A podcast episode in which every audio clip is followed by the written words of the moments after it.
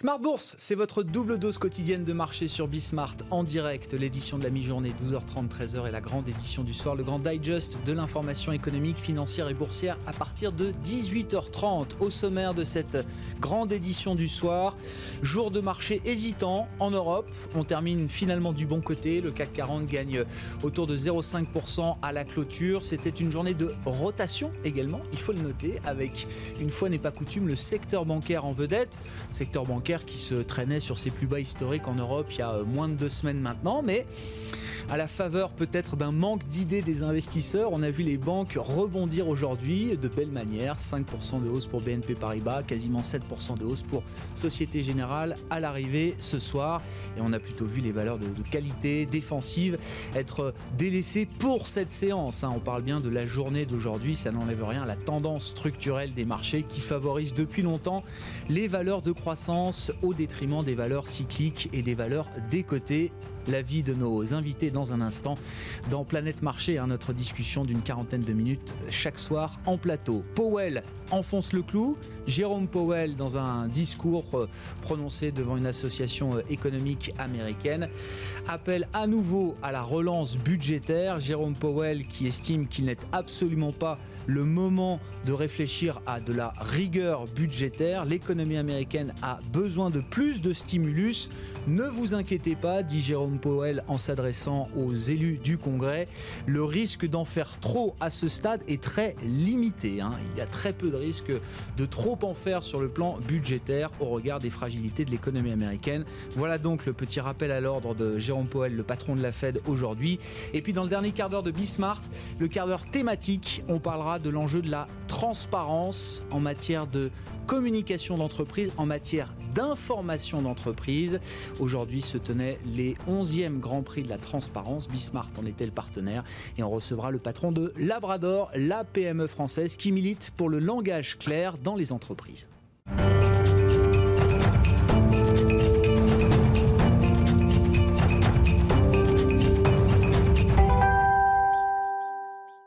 Mais d'abord, avant d'entamer notre discussion de marché, les éléments clés du jour avec Nicolas Pagnès depuis la salle de marché de Bourse Direct. Le CAC 40 clôture finalement dans le vert ce soir. L'indice parisien s'est repris en fin de matinée pour revenir tranquillement en dessous des 4900 points. Le CAC 40 gagne 0,48% à 4895 points très exactement dans un volume d'échange d'un peu moins de 3 milliards d'euros. Le CAC 40 est tiré par les valeurs bancaires qui affichent toutes des hausses ce soir. BNP gagne 5,02%, Crédit Agricole 5,23% et Société Générale plus 6,71%. Euh, les trois banques françaises sont elles-mêmes tirées par une progression de l'ensemble du secteur euh, bancaire européen. À l'heure d'une rumeur de fusion entre Unicara et Liberbank, le secteur semble être assez optimiste, peut-être parce que ces mêmes banques européennes viennent d'achever une consultation à l'initiative de la BCE sur la consolidation du secteur bancaire en Europe, rappelant la volonté de la Banque centrale d'encourager ces rapprochements. Il n'en reste pas moins que la route reste longue pour ces valeurs bancaires européennes qui ont perdu 41% depuis le début de l'année. Total fait également partie des valeurs qui tirent l'indice parisien ce soir. La valeur gagne 2,30% alors que le pétrole s'apprécie de près de 8% en deux jours. À la clôture de Paris, le baril de Brent se négocie autour des 42,5 dollars tandis que le WTI s'approche des 40,5 dollars. Une augmentation des cours liée à des mouvements de grève dans le secteur en Norvège cumulés à des craintes liées à la tempête Delta dans le golfe du Mexique. Outre-Atlantique, justement, Donald Trump déclare se sentir bien et veut débattre avec Joe Biden le 15 octobre prochain, comme prévu. L'avis de son médecin est lui plus réservé, estimant qu'il n'est pas encore tiré d'affaire. Son médecin qui continue à lui administrer un traitement à la Maison-Blanche. La situation rassure cependant les investisseurs sur la poursuite normale du processus électoral, même si l'équipe de Donald Trump a dû annuler certains meetings dans les swing states, ces fameux États bascules. En ce qui concerne les négociations en matière de plan de relance, Nancy Pelosi et Steve Nuckin continuent à échanger afin d'arriver à un compromis. Les discussions devraient se poursuivre aujourd'hui alors que Nancy Pelosi a pu compter sur un soutien à peine dévoilé de la part de Jérôme Powell. Euh, le président de la Fed s'exprimait aujourd'hui au sein d'un événement où Philippe Lane et Christine Lagarde prenaient également la parole. Il affirme que la reprise de l'économie américaine est loin d'être achevée tout en alertant sur le fait que la dynamique risque de s'inverser si le virus n'est pas maîtrisé. Celui-ci a ensuite expliqué qu'il vaut mieux des mesures politiques trop importantes qu'un soutien trop timide. Dans le premier cas, les mesures ne seraient pas vaines car elles conduiraient à une reprise plus forte et plus rapide. Côté valeur, Veolia entame la deuxième partie de son plan de rachat de Suez après le feu vert d'Engie hier soir pour la cession de 29,9% des parts de Suez contre l'avis du gouvernement. Veolia annonce qu'il prépare une OPA, OPA qui, devrait qui devra d'abord obtenir l'aval de Suez, précise le groupe. Suez qui, de son côté, continue de rejeter le projet, le qualifiant d'hostile et réalisé dans des conditions inédites et irrégulières. AK Technologies annonce de son côté une levée de fonds euh, réservée de 200 millions d'euros avec une prime de 40%, une opération financée aux trois quarts par la CNP et à un quart par la famille propriétaire de l'entreprise qui reste majoritaire à 51,9%. Le titre AK Technologies gagne 39,14% ce soir. Demain, les investisseurs prendront connaissance des minutes de la Fed suite à sa réunion de politique monétaire de mi-septembre, mais suivront également le débat des vice-présidents aux États-Unis entre Mike Pence et Kamala Harris. Deux temps forts qui interviendront après la clôture parisienne. Côté statistique, la production industrielle en Allemagne pour le mois d'août sera publiée, ainsi que la balance commerciale en France pour le mois d'août également. Nicolas Pagnès avec nous en fil rouge tout au long de la journée sur Bismart et dans les éditions Smart Bourse évidemment à la mi-journée. Et le soir, après la clôture, le CAC 40 progresse donc de 0,5% ce soir.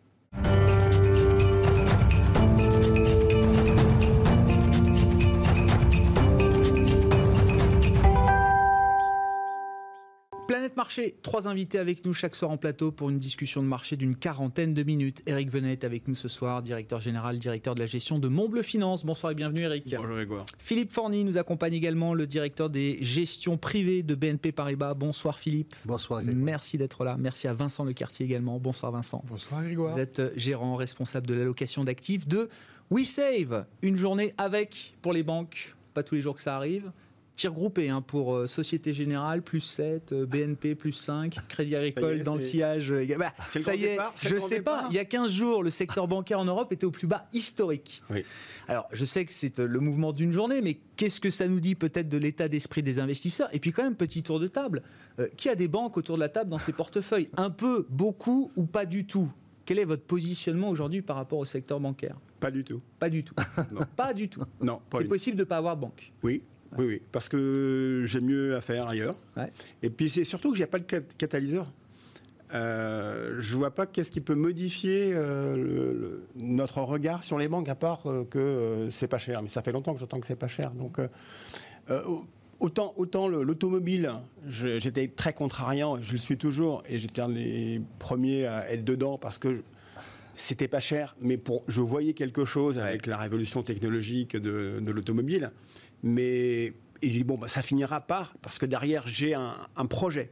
Là, j'ai pas de projet à part me dire bon, ben oui, on va consolider, mais. Et alors Le secteur, hein, oui, on va fusionner les banques. On va fusionner certaines banques. Et on va, mais en, quoi demain le l'environnement bancaire et donc la, capacité de faire davantage de profit euh, je, vois pas. Je vois pas l'histoire en fait. Donc euh, j'assume, je j'en ai pas. Bon. Enfin, que j'ai pas besoin d'être indiciel non, plus, donc. Euh, ouais, je comprends. Mais j'en ai pas. Alors vous vous rappelez sur les valorisations, c'est les analyses de Barclays aujourd'hui qui rappellent mm. quand même qu'à ce niveau de, faiblesse de valorisation, c'est difficile d'ignorer cette sous-évaluation des banques euh, malgré tout. Hein. Même s'il n'y a pas d'histoire de croissance, de perspectives structurelles, ça devient compliqué de. On, a eu, hein, il y a d'ignorer cette, mois, cette valorisation. je me souviens avoir vu BNP prendre pendant 400 jours, et puis ben ça s'est filoché dans le. S'il n'y a pas derrière, à mon avis, une, une dynamique nouvelle, je pense qu'on fera la, même chose. Encore une fois, je, ne sais pas. Donc, j'en ai aucune. Et l'auto, c'est un secteur ah oui, qui vous apporte plus de, ah pour lequel vous avez plus d'intérêt. Oui. pour l'instant, on voit bien les équipementiers automobiles. Alors, on ne veut pas dénaturer parce qu'on parle des banques, mais euh, c'était pareil. On personne n'en voulait. Et euh, maintenant, on commence à nous raconter d'autres histoires. Voilà. Parce que, pourquoi? Parce que le secteur automobile a, se régénère. Parce qu'il y a, y a, y a, y a l'électrique, l'électrique, pardon, voilà, il y a, d'autres projets. Et, et, puis que les équipementiers sont un, un passage obligé dans, dans, le secteur. Donc, pas forcément les automobiles, les automobiles, mais les équipementiers. Et, auquel cas, là, je, je suis euh, sur surpondéré, mais pas forcément sur euh, une banque parce que c'est pas cher. Ah je comprends. Non, mais si, c'est intéressant de comparer deux secteurs en mmh, difficulté, mmh, deux mmh. histoires de marché qui sont très différentes pour vous aujourd'hui, euh, Eric. Vincent, les banques, est-ce qu'il y en a un peu chez Wissey Oui, parce qu'on est indiciel, on ne fait que des ETF, donc oui, on en a. on en a même, je pense, un tout petit peu plus que la norme, la plupart des gens. Pourquoi? Simplement parce qu'on a réalloué des capitaux des États-Unis vers l'Europe, ce qui fait que mécaniquement on a remonté en fait l'exposition bancaire dans, nos allocations. Euh, pourquoi est-ce qu'il faudrait avoir des banques? Bah, C'est comme toujours, euh, le, seul, le seul intérêt, c'est si vous avez un narratif derrière. Le narratif que vous avez euh, à très court terme, c'est un peu de fusion-acquisition dans le secteur. ça semble difficile d'imaginer qu'on fasse du transnational. C'est quand même euh, un secteur euh, où, l'État a beaucoup de mal à laisser, à laisser filer les choses.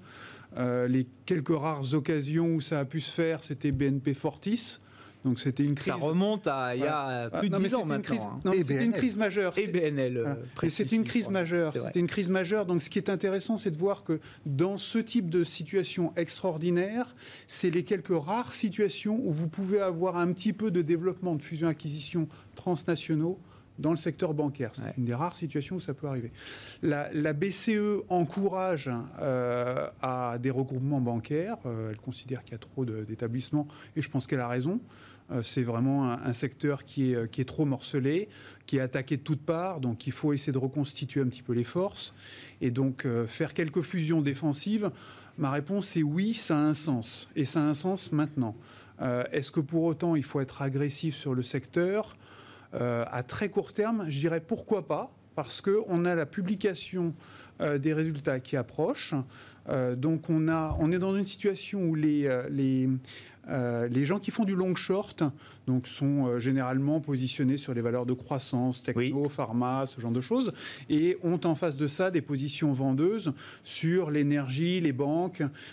Vous avez énormément de complexité sur le contexte, donc ces gens-là ont tendance à réduire systématiquement la voilure. Avant les périodes de publication Avant les périodes de ah publication, et comme en plus on a les élections américaines, on a des tas de choses qui sont un peu complexes à l'heure actuelle, donc vous avez tendance à réduire la voilure. En plus, l'année globalement pour ces gens-là est plutôt bonne euh, quand ils se sont bien positionnés en, étant long des valeurs de croissance et short des valeurs euh, value entre guillemets. Ah euh, donc ces gens-là, juste avant la période de publication, avec la proximité des des, élections, assez logiquement, ils ont tendance à réduire leurs expositions sur les valeurs de croissance, mais en même temps, il faut aussi couper l'autre patte. Bien sûr. Ce qui veut dire que vous rachetez aussi le secteur bancaire ou le secteur énergétique qui est euh, au tapis ah à l'heure actuelle. Donc, à tous les niveaux, pour moi, en tactique pure, je comprends. À horizon quelques semaines, pourquoi pas sur, les, fusions, jusqu'où ça peut aller? Euh, Je voyais les analyses de Morgan Stanley hier qui ressortaient l'idée d'une fusion BNP Paribas Société Générale. Donc là, ça reste sur un marché euh, domestique, français euh, en l'occurrence. Quoi, c'est l'histoire d'analystes qui, qui s'ennuient un peu et qui, qui remettent au goût du jour des, vieilles idées, des vieux dossiers Ou c'est, ça, fait partie des possibilités, du champ des possibles, dans un moment, dans une année atypique comme, comme l'est 2020 Ce que je vous disais, c'est que je pense que ça fait partie des vraies, des vraies situations possibles parce qu'on est dans une situation de crise extraordinaire et que du coup, bah, vous avez euh, une problématique pour, euh, pour les établissements de euh, survie sur le long terme. Et j'imagine quand même que le gouvernement français ne veut pas voir la Société Générale partir auprès d'Unicredit, par exemple. Euh, donc il serait plutôt content d'avoir un autre acteur français qui remette la main là-dessus, parce que derrière, vous avez la question de la diffusion des prêts, enfin toute l'activité bancaire euh, qu'il faut continuer de maîtriser. Vous avez une énorme problématique d'emploi. De, euh, donc il vaut mieux avoir éventuellement des, des intervenants français pour avoir encore un petit peu la main sur ce genre de décision et étaler un peu plus éventuellement le, les dégraissages qui, qui, seraient nécessaires plutôt que d'avoir un, étranger qui pourrait sabrer beaucoup plus vite sur, les, sur vos effectifs. Ouais. Donc c'est pas complètement euh, euh, inapproprié que ce genre de, nouvelles ou d'analyses ressortent dans des moments comme, comme ceux qu'on est en train de vivre. Très bien. Alors Philippe Forny, vous avez écouté avec beaucoup d'intérêt l'idée d'une fusion BNP Paribas Société Générale, directeur des gestions privées de BNP Paribas. Oui, forcément, vous avez un peu de banque dans les portefeuilles. L'idée, c'est de savoir quel est votre niveau d'intérêt pour ce secteur aujourd'hui et ce qu'il représente en bourse, hein, bien sûr? Oui, alors aujourd'hui, on n'a pas beaucoup de banques dans les portefeuilles, très honnêtement, et on n'a pas l'intention de renforcer massivement à ce stade sur les, sur les, sur les banques. Euh, je partage tout ce qui a été dit, hein. c'est-à-dire qu'effectivement, il y, y, a un contexte, d'abord il y a un contexte de lourdeur autour des, je dirais, des résultats des banques, euh, et notamment lié à la courbe des taux en grande partie. Ça, c'est la première chose. Il y a un problème de coût, donc associé à cette lourdeur au, sein des établissements bancaires, en général. Mhm. Il y aura évidemment, je dirais, autant que faire se peut, dans certains cas, des rapprochements. On voit quelque chose se passer en Espagne, par exemple. On voit quelque chose se passer entre l'Italie et la Suisse, la banque Rail par exemple. Ouais. Intesa a racheté la banque euh, gestion de fortune Rail en Suisse. Absolument. Donc euh, on a, il y a quelques touches. Là, on parlait de fonction de, un peu transfrontalier. Alors c'est du transfrontalier entre l'Italie et la Suisse. Hmm. Et puis c'est pas quand même une très grosse échelle non plus. Après, je pense que euh, effectivement, bon, on est plutôt satisfait quand on est collaborateur d'une banque de voir les cours des banques remonter. Ça, c'est sûr.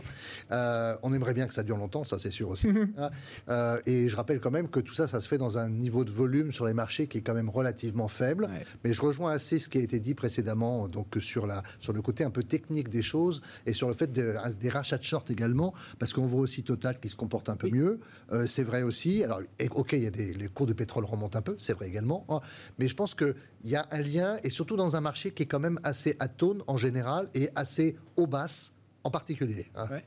Justement, alors je, vous laisse la parole et puis tour de table. Si on élargit un petit peu au-delà du seul euh, secteur bancaire, c'est oui un marché qui ne fait plus grand-chose depuis euh, quelques mois, ou plutôt qui qui conforte, qui renforce encore plus son positionnement pro-croissance et à l'écart de euh, tout ce qui est euh, perdant de la pandémie et des secteurs structurellement baissiers, les banques, l'énergie euh, ou autres.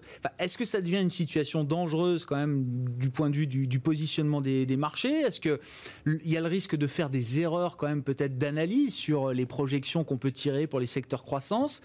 Qu'est-ce que vous dites de cette situation de marché qui n'est pas nouvelle mais qui est toujours présente en tout cas? Je pense que globalement il y a un certain inconfort par rapport à tout ça. Hein. Aujourd'hui, dans les gestions, c'est qu'aujourd'hui, évidemment, on a beaucoup de gestion avec une dimension croissance. D'accord On a eu beaucoup de technologiques. On a vu quand même que la technologie a corrigé un petit peu récemment, hein. même si on est encore sur des performances côté Nasdaq qui sont quand même très belles hein, sur le début, depuis le début de l'année, mais on a quand même corrigé un peu.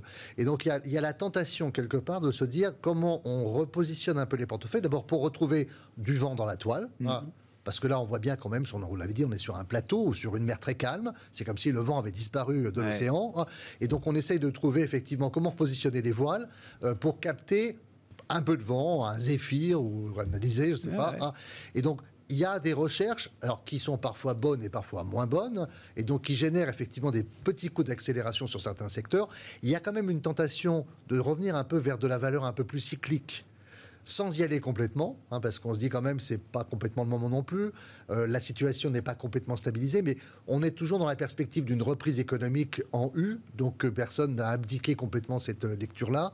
Et dans ce cas de figure précis, bah, c'est de se dire que demain, ça sera forcément un peu mieux et que quelque part, reprendre une carte, un atout cyclique un peu dans les portefeuilles, c'est peut-être pas une idée complètement stupide. Et concrètement qu'est-ce qu'on trouve justement entre les techs et les banques qui sont les deux extrêmes du marché là L'automobile, on a parlé de Donc l'automobile, hein, je pense que c'est une idée évidemment qui germe dans beaucoup d'esprits parce que l'automobile, c'est un, c'est un. D'abord l'automobile, il n'y a pas que le constructeur, il y a effectivement les équipementiers. Bien sûr. Et je dirais il y a plus les équipementiers que les, que les, constructeurs aujourd'hui parce que la partie technologique, elle est clairement du côté des équipementiers. Et donc ça évidemment, on est intéressé par cette dimension-là. Ça croise avec des secteurs haute technologie, ça croise avec les batteries, ça croise avec l'électrique, ça croit que bon, il y, y a beaucoup je dirais, de portes d'entrée autour de ça.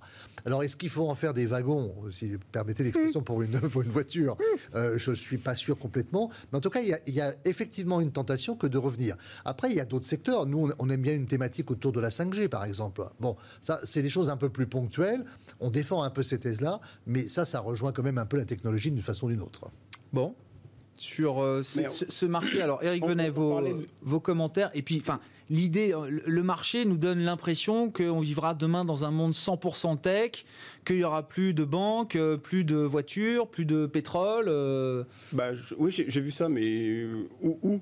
Enfin, je ne sais pas, tous ces secteurs sont parce plus bas, sur des plus bas historiques. Parce que Total est au plus bas, il a été divisé par 5 depuis 2007, parce que Hermès, et maintenant la capitalisation d'Hermès est supérieure à celle de Total. Bah Mais au contraire, je trouve que ça, me raconte une histoire. C'est-à-dire que jusqu'à maintenant, par exemple, moi je ne voulais pas de Total jusqu'à maintenant parce que euh, je, considérais que euh, euh, il y avait d'abord un premier danger parce que on considérait que Total était riche de ses réserves et qu'on estimait que ces réserves on les allait les utiliser dans le temps et donc on aurait des je pensais qu'on a des dépréciations d'actifs et on les a eues. Et en plus, on n'en voulait pas dans, dans, le green parce que on prend les best in class et surtout pas les pollueurs. Mais on est au bout du bout et on s'aperçoit finalement que comme on, a tous les mêmes valeurs en green, que, en, impact, bah, et que ça n'a aucun sens d'éliminer ceux qui, euh, qui, polluaient et qui ont décidé de, de beaucoup moins polluer et de, se, et de, de, changer leur business model. Donc même le thème de la transition énergétique euh, ne se passera pas des pétroliers ou de ceux qui veulent faire les efforts de transition. Jusqu'à maintenant, on n'en voulait pas et vous allez voir. ça, ça va changer. Vous allez voir que Total va, va, va venir de plus en plus. Euh, c'est un exemple, parce que on s'est aperçu qu'ils ont une puissance de feu qui est juste exceptionnelle et que euh, la transition énergétique ne se fera pas sans, euh, sans, eux. Sans, eux. Et leurs milliards. Voilà, et leurs milliards. Et, euh, que, à partir du moment où il y a une volonté, enfin, je veux dire, ah je pense que le, chez Total, il y a une vraie volonté, surtout que ça fait un petit moment hein, quand même. Ils ont Sun Power, enfin, qui sont dans les énergies renouvelables. Je pense qu'ils mettent le braquet. Euh, sûrement pour des raisons opportunes, euh, d'opportunisme, et tant mieux, et aussi parce qu'ils ont bien vu que quelque part euh, l'énergie demain elle est beaucoup plus électrique que pétrole, et je pense que le marché va le revaloriser progressivement, et on va revoir Total plus forcément. Alors ça, tout à l'heure, je vous disais, le, pétrole a pris 8% et Total a pris, je sais pas, 2, 2 et 3%. Je pense que cette corrélation va diminuer et que ça sera de moins en moins une, euh, une valeur pétrole. Une valeur pétrole et de plus en plus une valeur énergie quoi. Je, peut-être euh, mais écoutez, j'avais une gérante ISR, je la cite Léa Dunant chez DNCA. Alors hmm. tous les tous les gérants ISR n'ont pas les mêmes approches et pas les hmm. mêmes stratégies elle était persuadée que dans 10 ans ou peut-être moins de 10 ans, Total serait dans ses fonds d'impact transition euh, énergétique. Non, c'est pas elle en était persuadée. oui, oui je dis 10 ans. Voilà, mais pour, une raison simple. Pour pas lui mettre la pression. Mais oui, euh, c'est, elle était persuadée qu'un jour Total serait éligible. Mais juste une raison mécanique, c'est-à-dire que si vous regardez euh, les, fonds à impact, vous avez quoi 20, 30, 40 valeurs et, c'est toujours les mêmes. Ce qui fait que ça prend 4-5%. J'en ai encore 4, qui ont pris 5% tous les soirs. Je dis, mais quand est-ce que ça va s'arrêter? Donc on voit bien que c'est pas une mais on est quand même la base de, de, toute, façon, de, toute façon, les financiers feront que que vous le vouliez ou non, euh, vous serez bien allé obligé. Et je trouve que ça a un sens. Juste, Philippe je partage évidemment ce point de vue, mais je veux dire, il y a encore un petit hiatus entre la projection qu'on en fait en tant qu'investisseur professionnel et ce que les clients sont prêts à accepter dans la dimension mm. ISR. Mm. Parce que quand vous expliquez à un client que vous avez un peu de total, parce qu'on est en pleine reconversion vers l'électrique, etc., du moins polluant, vous avez des gens qui vous regardent avec des yeux ronds, vous expliquant, attendez, vous plaisantez. Enfin, c'est le monde d'avant. Vous êtes complètement dépassé. Euh, d'accord. Et donc, je pense qu'aujourd'hui, c'est pas intégré chez nos clients complètement cette mmh. dimension-là. Euh, moi, je suis complètement d'accord sur le chemin et je pense que le Total a choisi une voie qui est astucieuse. et puis, de toute façon, ils n'avaient pas le choix. Hein. Mais je pense qu'il faut faire attention au décalage de perception des clients, personnes physiques. Hein. Bien sûr. Mmh. Ah non. Vincent, si vous avez des commentaires, et puis tant qu'on est sur les, les, marchés, les stratégies de marché, je voulais qu'on évoque peut-être un peu les résultats d'entreprise qui vont arriver. Alors il n'y a pas grand-chose à dire euh, euh, à ce stade, si ce n'est des questions à poser. Est-ce que c'est une saison de résultats qui va intéresser les investisseurs? Est-ce qu'il y a des risques de surprise entre les gagnants de la, de la pandémie pour lesquels il y a des attentes très importantes et les perdants de la pandémie pour lesquels on n'attend plus grand-chose? Juste pour revenir sur la partie pétrole, je pense qu'une des, une des réponses qui pourrait être apportée par les pétroliers, c'est de faire des scissions de leurs activités. Donc en clair, de revaloriser euh, mécaniquement au travers de la bourse en mettant des véhicules purs qui sont euh, beaucoup plus visibles hein, pour les gens qui recherchent du vert. Et puis la bas de banque de l'autre côté. Exactement. Exactement. et l'un qui financera l'autre au fur et à mesure avec ses cash flows. Il euh. faut déjà que les activités green atteignent une certaine taille peut-être. Oui, tout, à, fait. Mais je pense que c'est comme ça qu'ils valoriseront les choses et qu'ils attireront les, les capitaux. Oui, mais là on considère que le pétrole c'est méchant. Enfin, je, veux dire, pas, je crois qu'il ne faut pas avoir ce dialogue-là. C'est-à-dire qu'en fait euh, non, euh, on aura plus euh, on, aura moins besoin de pétrole demain parce qu'on va changer de système d'énergie, mais qu'on aura toujours besoin de pétrole et, entre-temps de gaz parce que c'est la, transition ne se fait pas entre pétrole et, nucléaire ou pétrole renouvelable, c'est petit à petit et que si même si Total reste dans le pétrole, il peut rester dans le pétrole de façon approprié pour chaque euh, domaine, là où on ne peut pas mieux faire que le pétrole, en fait, d'un point de vue d'efficacité énergétique, en fait. je suis pas fort. Moi, je suis pas. ils se présentent comme un groupe multi-énergie. Voilà, ils ont fait leur euh, journée investisseur, leur mmh. présentation stratégique il y a quelques jours. Voilà, on va être un groupe multi-énergie. Euh, vous trouverez tout chez nous. Sur les résultats, Vincent? Sur les résultats. Bah, de toute façon, on sait que ça va être mauvais. Euh, globalement. Euh, ah, moins mauvais que ce qu'on craignait il y a mauvais que ce 3 ou 6 mois quand même. Moins mauvais que ce qu'on craignait, puisque de toute façon la macro a surpris de façon positive et globalement pour essayer de la faire simple, hein, euh, la partie service hein, reste compliquée parce qu'il y a des tas d'activités sur lesquelles que vous ne pouvez pas consommer. Mhm. Donc euh, globalement, euh, vous, avez, vous avez des mauvaises surprises potentielles de ce côté-là. Côté industriel, quand on regarde les statistiques, hein, il y a eu une vraie reprise très importante et c'est là que le marché a été le plus surpris et a le plus revisité à la hausse ses, perspectives de croissance pour les, pour les entreprises. Très bien. Une fois qu'on a dit ça, euh, se pose la question de, des perspectives. Parce qu'en fait, mmh. ce n'est pas tellement la question des résultats en tant que tel, c'est la question des perspectives. Je ne suis pas certain que beaucoup d'entreprises aient envie d'investir de façon agressive à l'heure actuelle, dans le contexte où vous manquez encore de visibilité sur le, euh, le, le, virus, sur la consommation des ménages, avec un risque de chômage qui est assez important, avec un risque de fiscalité potentielle, pas forcément tout de suite, mais potentiel à venir. Euh, si on change de gouvernement aux États-Unis, vous avez un risque de durcissement de la fiscalité, par exemple. Donc je ne suis pas sûr que les entreprises aient une envie d'investir très importante. Donc globalement, comment est-ce que vous pouvez percevoir ça? Alors la, version optimiste, c'est de dire... Bah, c'est pas si mal puisque ça veut dire que l'entreprise va plutôt préserver sa trésorerie, euh, va attendre de voir, des, euh, de, voir les choses s'éclaircir pour pouvoir de nouveau intervenir. En plus, euh, objectivement, les taux d'intérêt sont très bas aujourd'hui, donc Bon, c'est pas très compliqué d'avoir un matelas de, cash à, ce jour. Si vous voulez investir, à la limite, plutôt que d'investir réellement, bah, faites des fusions-acquisitions. Voilà, c'est ce qui est, en train. Non, mais c'est ce qui se passe. Alors ensuite, vous avez des, des tas de possibilités. C'est-à-dire que soit vous faites une opération défensive, on parlait du secteur bancaire, c'est effectivement des, plutôt des, fusions défensives, ce qu'on envisage. Dans d'autres secteurs, vous auriez à l'inverse des, opérations beaucoup plus agressives mmh. euh, et avec une vraie dynamique. Euh, donc moi, mon sentiment, c'est que les entreprises qui veulent montrer quelque chose, c'est plutôt au travers des fusions-acquisitions euh, qu'elles peuvent délivrer un message, plutôt que de dire euh, j'ai confiance ou j'ai pas confiance dans mes perspectives immédiates. Et ça veut dire que si c'est pas les résultats en tant que tels qui sont importants, mais les perspectives, est-ce que les attentes 2021 euh, là où elles en sont, au niveau où elles en sont, elles ont été quand même revalorisées euh, substantiellement. Hein. les attentes des analystes sur les, bénéfices 2021 des entreprises, est-ce qu'elles sont plus que jamais fragiles, ces, euh, ces attentes-là? On n'en sait rien. On n'en sait rien puisqu'en fait, ça dépend énormément de la confiance des agents économiques et ça, vous ne pouvez pas le décréter. Et, et, si vous avez du jour au lendemain un vaccin qui, est, qui, est, qui est annoncé, vous, aurez derrière, vous aurez derrière une dynamique de consommation qui va se remettre en place, même si tout le monde n'a pas été vacciné, même si tout le monde n'accède pas au, vaccin, vous aurez une dynamique de, consommation qui va se remettre en place. Vous avez 100 milliards de, réserves en France cette année euh, d'épargne. Euh, voilà, vous avez, un, matelas colossal mmh. qui, peut, qui peut se déverser et, pour, et relancer la, la mécanique. Donc, je ne suis pas certain qu'on soit forcément euh, en, retrait de la réalité. Mais de toute façon, tous les ans, on démarre avec des estimations qui sont trop fortes. Donc à la limite, réviser en baisse les estimations 3 ou 4 mois trop, trop tôt, c'est pas très grave. Hein. Enfin, je comprends.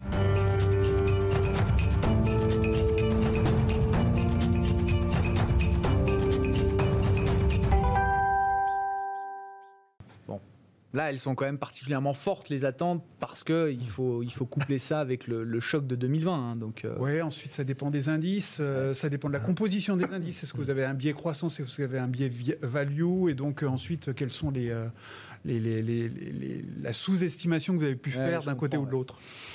Sur ces résultats d'entreprise Je ne sais pas, est-ce qu'il y a des éléments complémentaires qu'on peut ajouter euh, Clairement, je pense qu'on a tous fait une croix sur les résultats 2020. Oui. Donc euh, déjà, euh, on a une première. En baisse de quoi? 20% pour les États-Unis et peut-être 30% pour l'Europe C'est l'ordre de grandeur. Alors évidemment, on peut avoir quelques surprises dans certains secteurs ou certaines valeurs, et je pense que ça sera le cas. pour autant, est-ce que l'Hirondelle fera le printemps? Je ne suis pas sûr. après, évidemment, on attend beaucoup de 2021, hein, puisqu'on hmm. est dans la reprise en U. Donc il faut bien qu'un jour le U remonte quand même. Hein. et donc c'est un peu cette idée-là. néanmoins, je pense que comme les analystes ont été un peu échaudé parce que la, conjoncture est quand même très difficile à prédire. Euh, on va avoir des analystes qui vont avoir la prudence de corriger assez rapidement les, estimations 2021. Et je ne serais pas surpris que même avant la fin de l'année, on commence à avoir des, choses assez significatives qui commencent à estomper un peu la portée du trait. Hein. Euh, et pour autant, on, risque là, pour le coup, d'avoir des bonnes surprises après. Mm. Après, euh, est-ce qu'on aura un vaccin? Enfin, moi, je suis plus dubitatif là-dessus. Donc, euh, je pense que. Et de toute façon, quand bien même on aurait le vaccin, effectivement, ça serait un accélérateur de confiance, c'est sûr. Mais on aura quand même une situation économique avec du chômage fort qui ne va pas disparaître même le jour du vaccin, de la vaccination. Donc, euh, il y aura quand même un délai de remise en œuvre. J'entends qu'on dit 2022 pour retrouver la situation quasiment de, de 2019. Donc, on a effectivement un peu de temps devant nous pour voir tout ça. Mais on vit sur un métier d'anticipation. Et clairement, l'idée, c'est qu'on a envie d'être positif pour le long terme. Et ça, c'est vrai. Le problème, c'est qu'on regarde, on regarde la macro, on regarde pas les indices. c'est deux choses complètement différentes. Moi, j'ai pas de bar tabac dans le CAC 40. Non.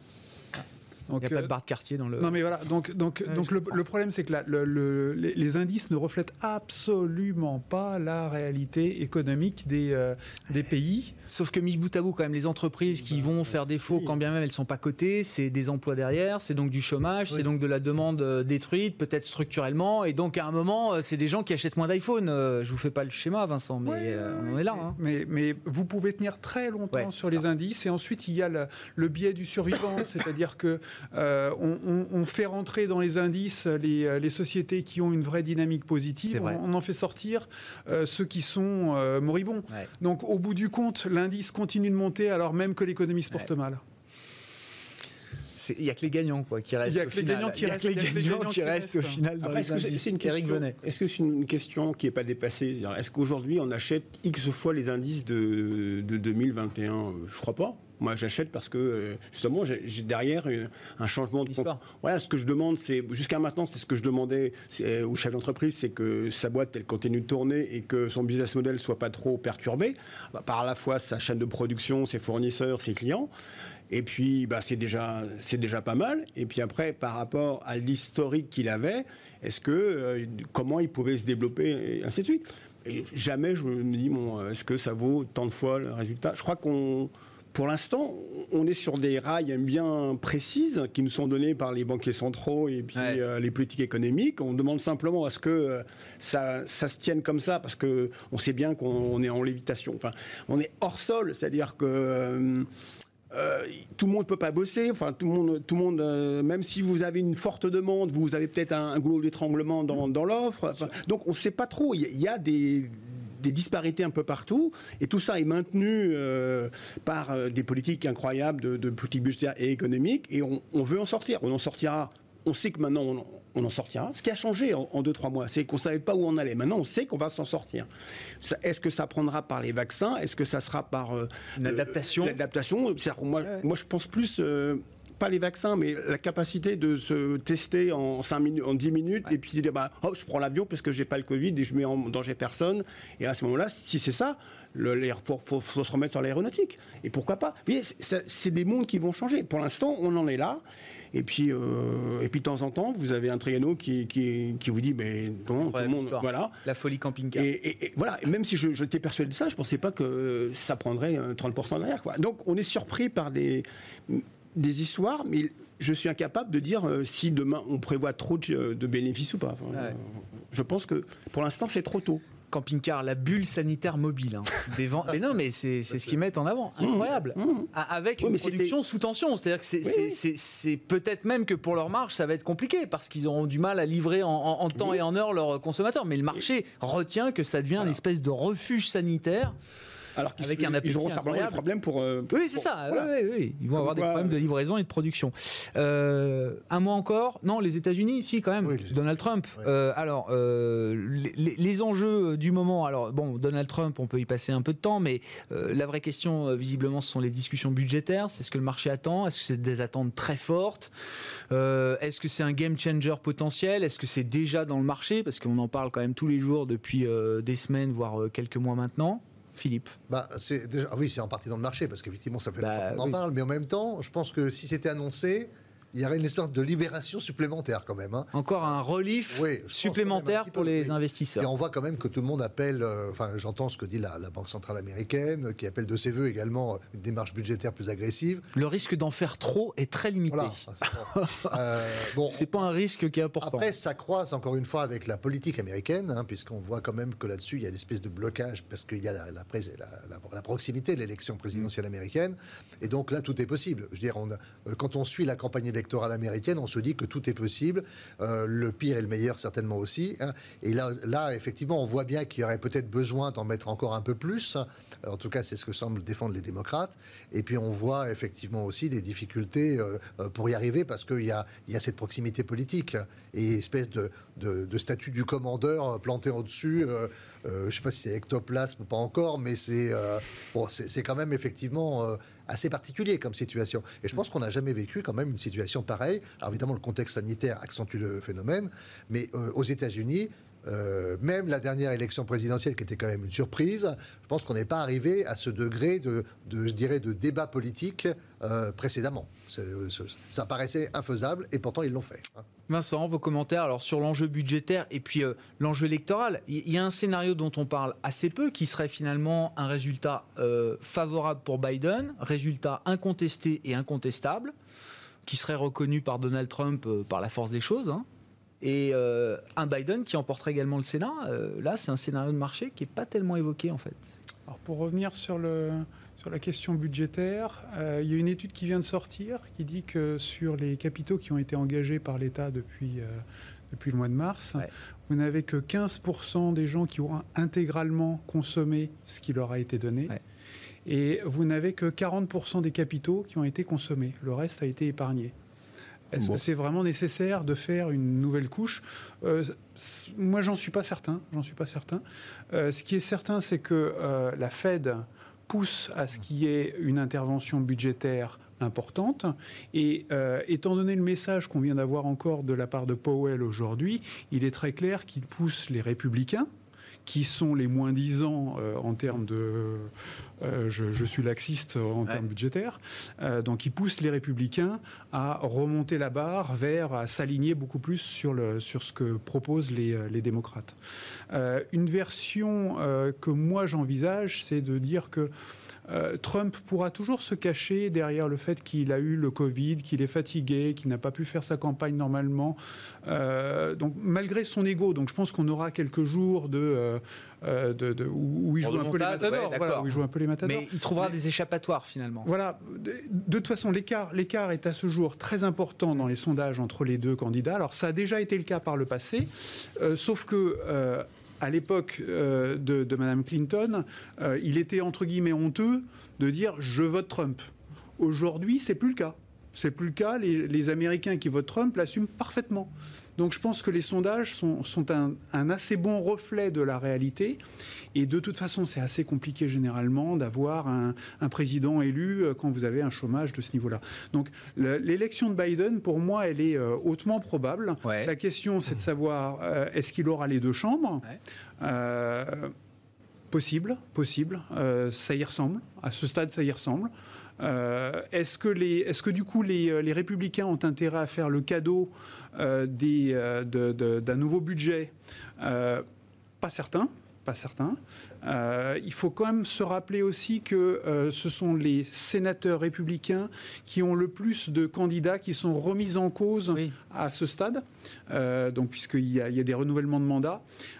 donc peut-être qu'ils ont quand même aussi intérêt à finalement céder pour ne pas donner l'impression au peuple que c'est de leur faute si on n'a pas, si on n'est pas venu à leur aide. Mm. donc il y, a énormément de facteurs qui jouent. Moi, mon pressentiment, c'est que Biden doit passer, qu'il a des chances d'obtenir au bout du compte les, les, deux chambres, et qu'à partir de là, il pourra appliquer un, un programme qui est un programme ambitieux en termes de soutien budgétaire, et que quand bien même il y aurait la menace pour les marchés financiers d'avoir un retour de fiscalité sur les entreprises, donc remonter de 21 à 28 les, euh, le, le, le, niveau des, des, euh, des de, de, la fiscalité. Taux d'imposition euh, société, ouais. ouais.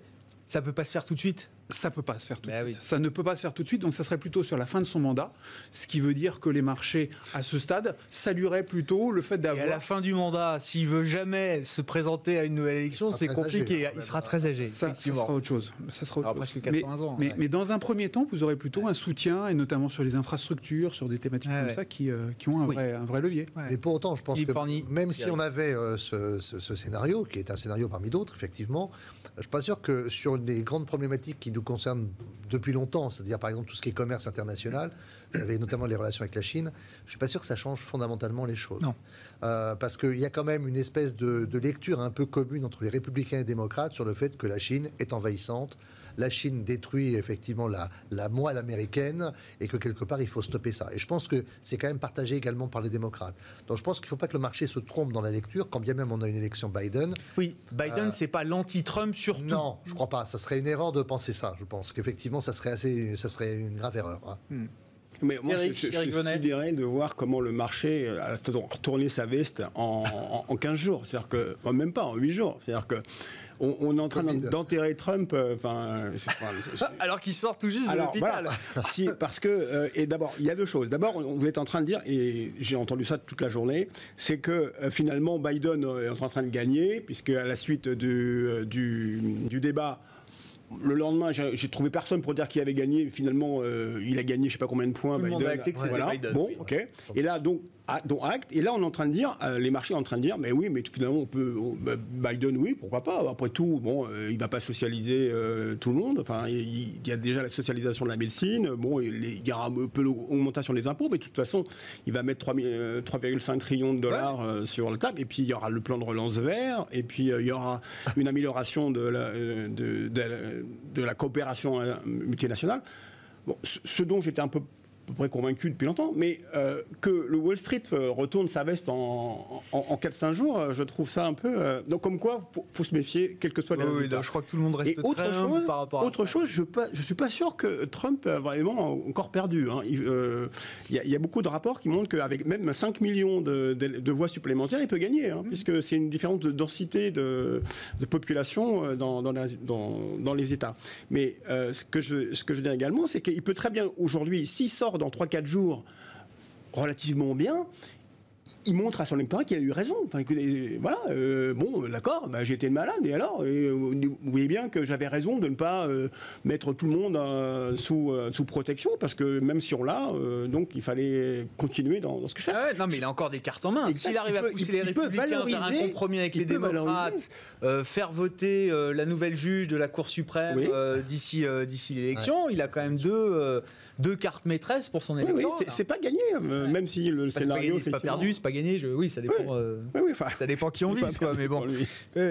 Et bon, c'est. Euh, ça peut être un game changer quand même d'avoir un ou une réélection de Trump ou un nouveau locataire Est-ce que ça change la dynamique profonde de marché ou est-ce que ça reste du bruit? Non, ça reste. Enfin, oui, globalement. par contre, ce que les marchés n'aiment pas, et on voit toujours, c'est euh, l'excessif. Donc effectivement, pourquoi on craignait il y a quelques jours, euh, on était plus perplexe? Parce que on, craignait la réaction euh, enflammée de Trump disant non non mais j'ai pas perdu, voilà vous allez voir. bon, si on a ce scénario là qui, enfin, qu'on sort, bah bon, voilà quoi. Il se passera euh, comme d'habitude. Euh, s'il y a une chambre euh, partagée, bah, ça sera toujours à l'arrache les compromis et puis et puis moins. Bon, il faut toujours être surpondéré sur les marchés américains? moi, je fais tellement d'affaires sur le marché européen que pas besoin de le marché, américain. Donc. Marché européen, vous suivez? Oui, oui, oui. non, non, mais c'est très bien. Vous avez je suis très ravi de l'entendre. On va pas parler de l'Europe euh, depuis 40 minutes. C'est pas grave, on en parlera d'autres fois. Marché américain, c'est toujours un marché à privilégier? euh, dans une allocation Depuis un mois, on a réduit, on est neutre hein, sur les, sur les US. Oui, vous le disiez, revenu avec les banques, enfin sur l'Europe, ce qui a fait remonter un peu le poids des banques. On est surpondéré sur l'Europe. L'idée, en fait, c'est assez simple, c'est une idée cyclique, c'est de dire qu'il faut euh, réduire un petit peu le côté, euh, les allocations défensives et les USC défensifs pour réexposer un petit peu les portefeuilles sur des thématiques plus agressives.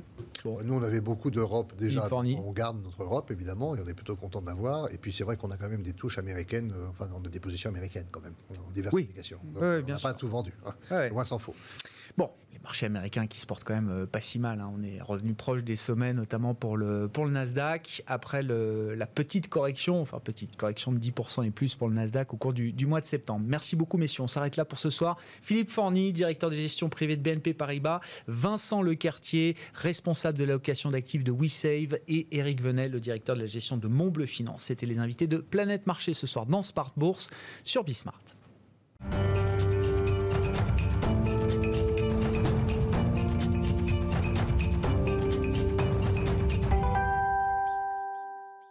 Le dernier quart d'heure de Smart Bourse, chaque soir en direct sur Bismart, c'est le quart d'heure thématique marché à thème. Le thème du jour, c'est le thème de la transparence, la qualité de l'information et la transparence de l'information d'entreprise. On en parle avec Laurent Ruires, le président fondateur de Labrador. Bonsoir et bienvenue Laurent. Bonsoir.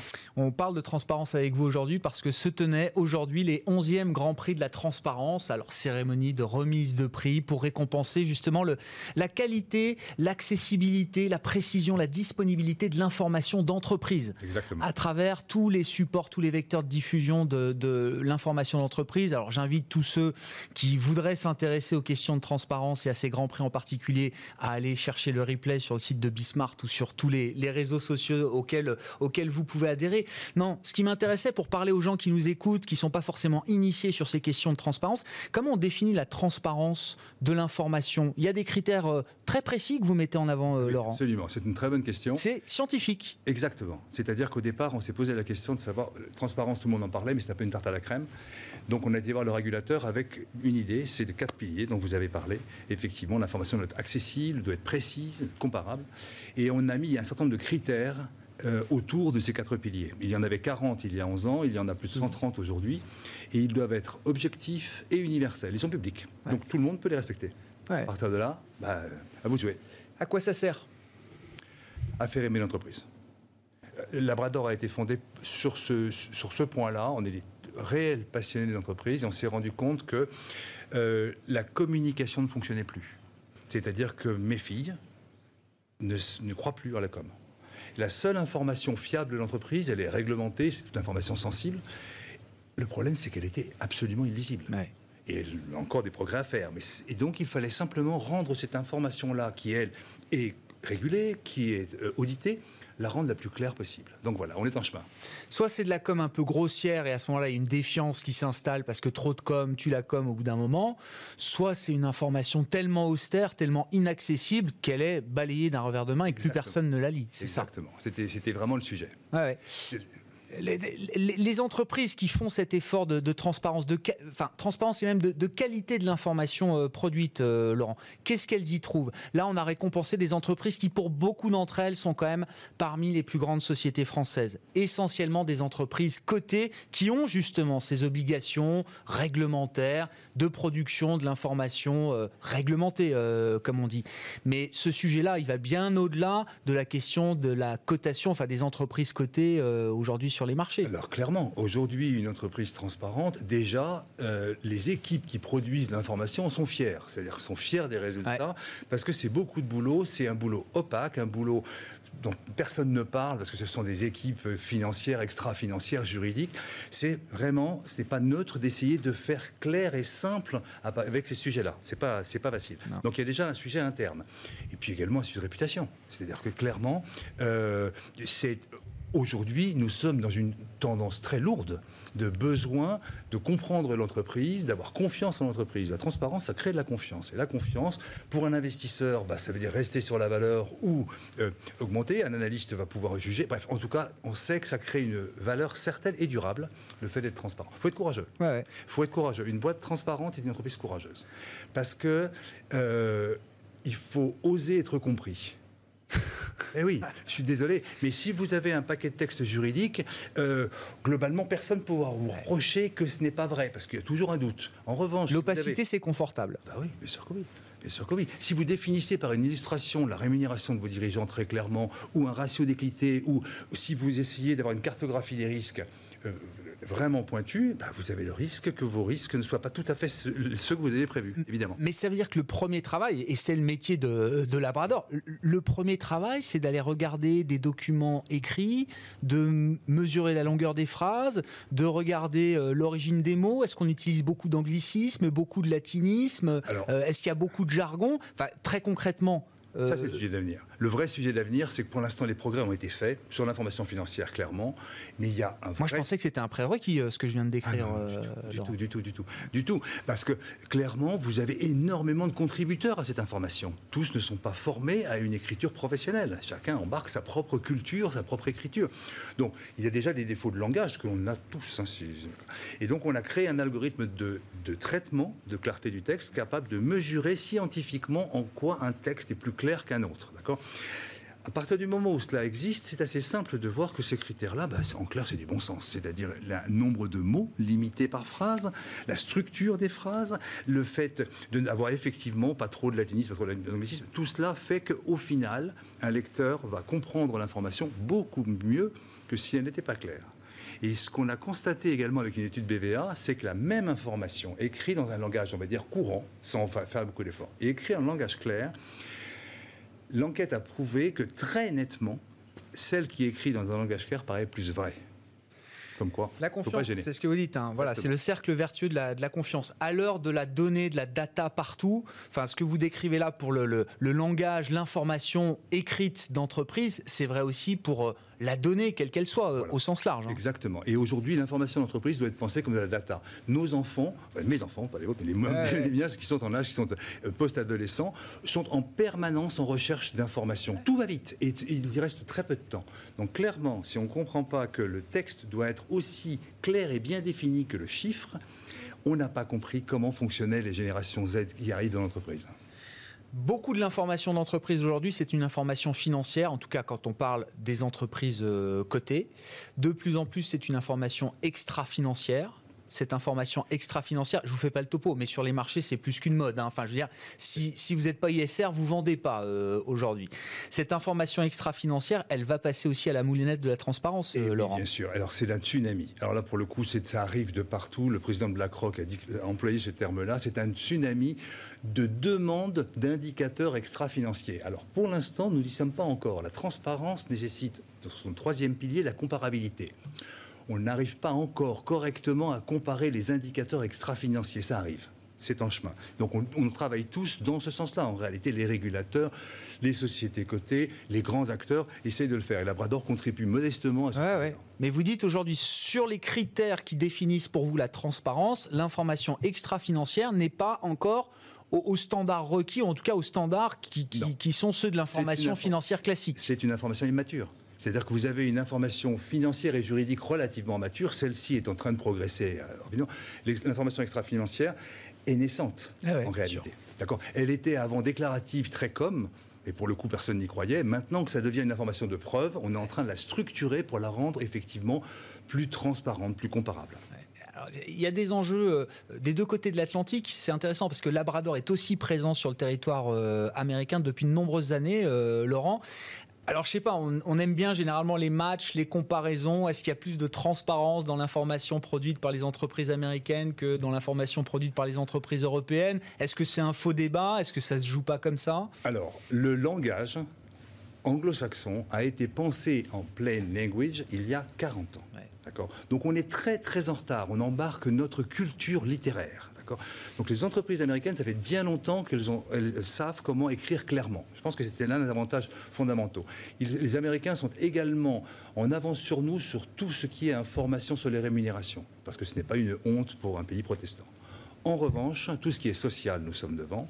Et puis au niveau design, alors là, pour le coup, la, France est très en avance. Que les groupes français ont vraiment, depuis un certain nombre d'années, essayé d'imaginer que le lecteur avait besoin vraiment de trouver vite l'information illustrée, euh, enfin vraiment clarifiée.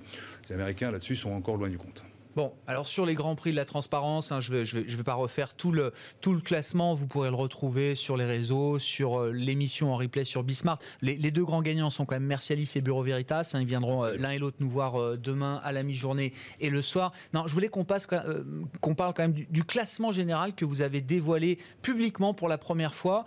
Euh, le classement général du SBF 120, hein, pour dire les choses simplement, les 120 plus grandes sociétés euh, euh, françaises cotées, même si ça va un peu au-delà, qu'il y a quelques sociétés non cotées également qui se retrouvent dans, ce classement.